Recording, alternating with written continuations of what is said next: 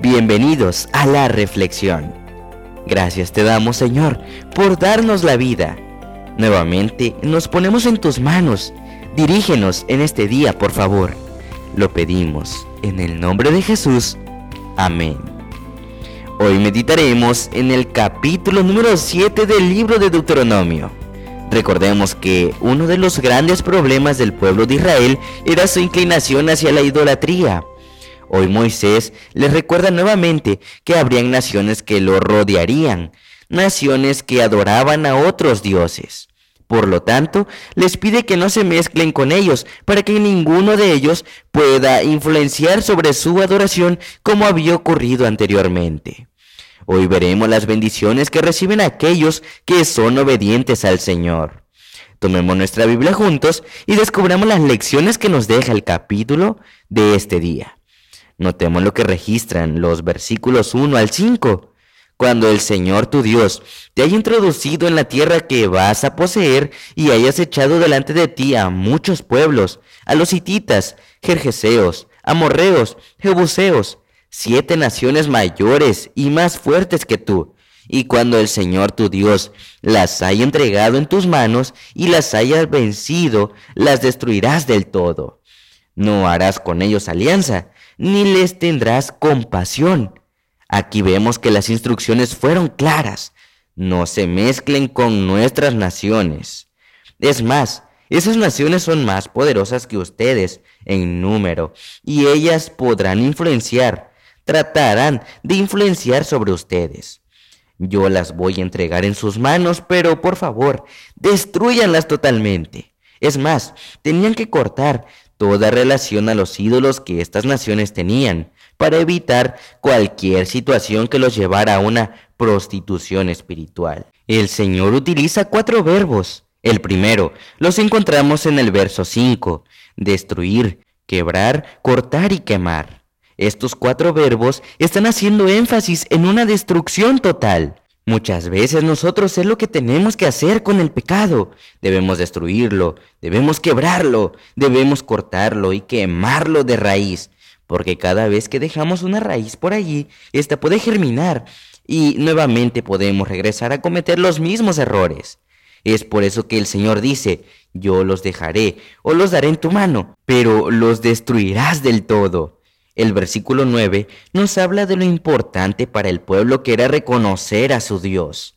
Es decir, era un Dios diferente a los demás, o a las demás deidades paganas que los pueblos adoraban. ¿Qué necesitamos nosotros conocer de nuestro Dios? ¿O qué características tiene nuestro Dios? El versículo 9 nos menciona al menos cinco de ellas. La primera es que es un Dios que nos ama incondicionalmente. La segunda es un Dios que permanece fiel a sus promesas. La tercera es un Dios que nos libra de la esclavitud. La cuarta es un Dios que destruye a nuestros enemigos. Y la quinta es un Dios justo que paga a cada uno según sus obras. Ese es el Dios que nos presenta la Biblia, el Dios que tú y yo debemos conocer, el Dios que el pueblo de Israel debía reconocer y diferenciar de otras deidades paganas. En los versículos 12 al 20 encontramos nosotros las bendiciones que recibiría aquel que era obediente al Señor. Y hay al menos cuatro bendiciones que aparecen aquí. La primera es una permanencia en el pacto. La segunda son las bendiciones abundantes la tercera, la sanidad y la cuarta, la liberación. Estas cosas podían experimentar aquellos que eran obedientes al Señor. Sin embargo, había naciones como mencionamos al principio, naciones que eran poderosas, naciones que podían hacer sucumbir al pueblo de Dios, naciones que amenazaban con la integridad, porque el pueblo eh, de alguna manera no recibiría estas bendiciones. Sin embargo, notemos lo que registra el versículo 22. El Señor tu Dios echará esas naciones ante ti, poco a poco. Te invito a reflexionar en las siguientes notas de Elena de White. La sabiduría del mundo no logra conocer a Dios. Muchos han hablado con elocuencia acerca de Él, pero sus razonamientos no acercan a los hombres a Dios porque ellos mismos no tienen una relación vital con Él. Al pretender ser sabios, llegan a ser insensatos. Su conocimiento de Dios es imperfecto, no concuerdan con Él. No podemos descubrir al Dios mediante la investigación, pero Él se ha revelado a su Hijo, que es el resplandor de la gloria del Padre y la expresa imagen de su persona.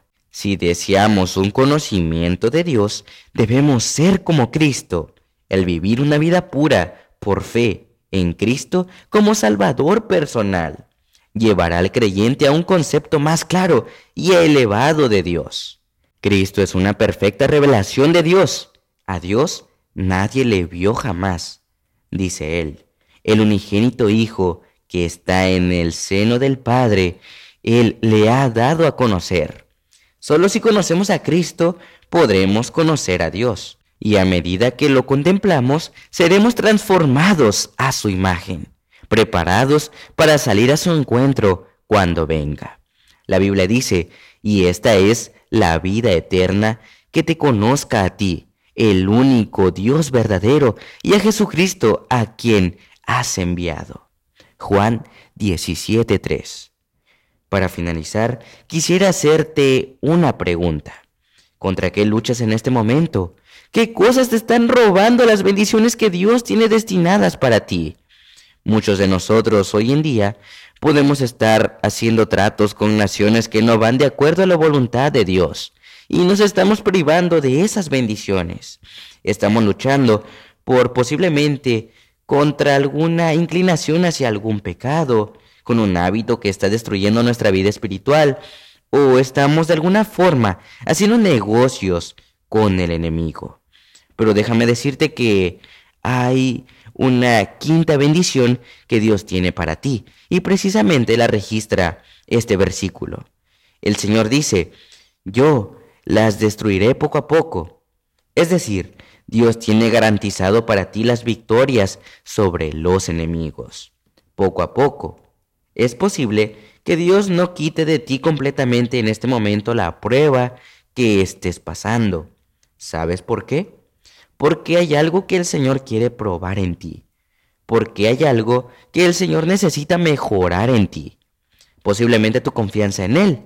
Posiblemente dejar de confiar en tus propias fuerzas y de una vez por todas mirar al cielo y pedir ayuda y decirle, Señor, aquí estoy, luchando solo y no puedo seguir adelante.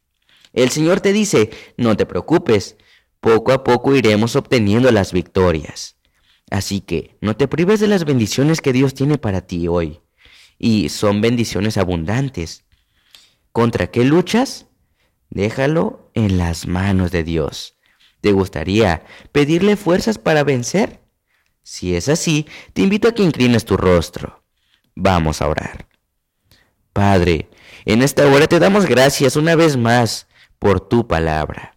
Perdónanos, porque muchas veces hemos estado peleando solos y sabemos que este enemigo es más fuerte que nosotros. Pero gracias porque hoy tenemos la promesa, la seguridad que tú estarás con nosotros y poco a poco iremos avanzando hacia la victoria.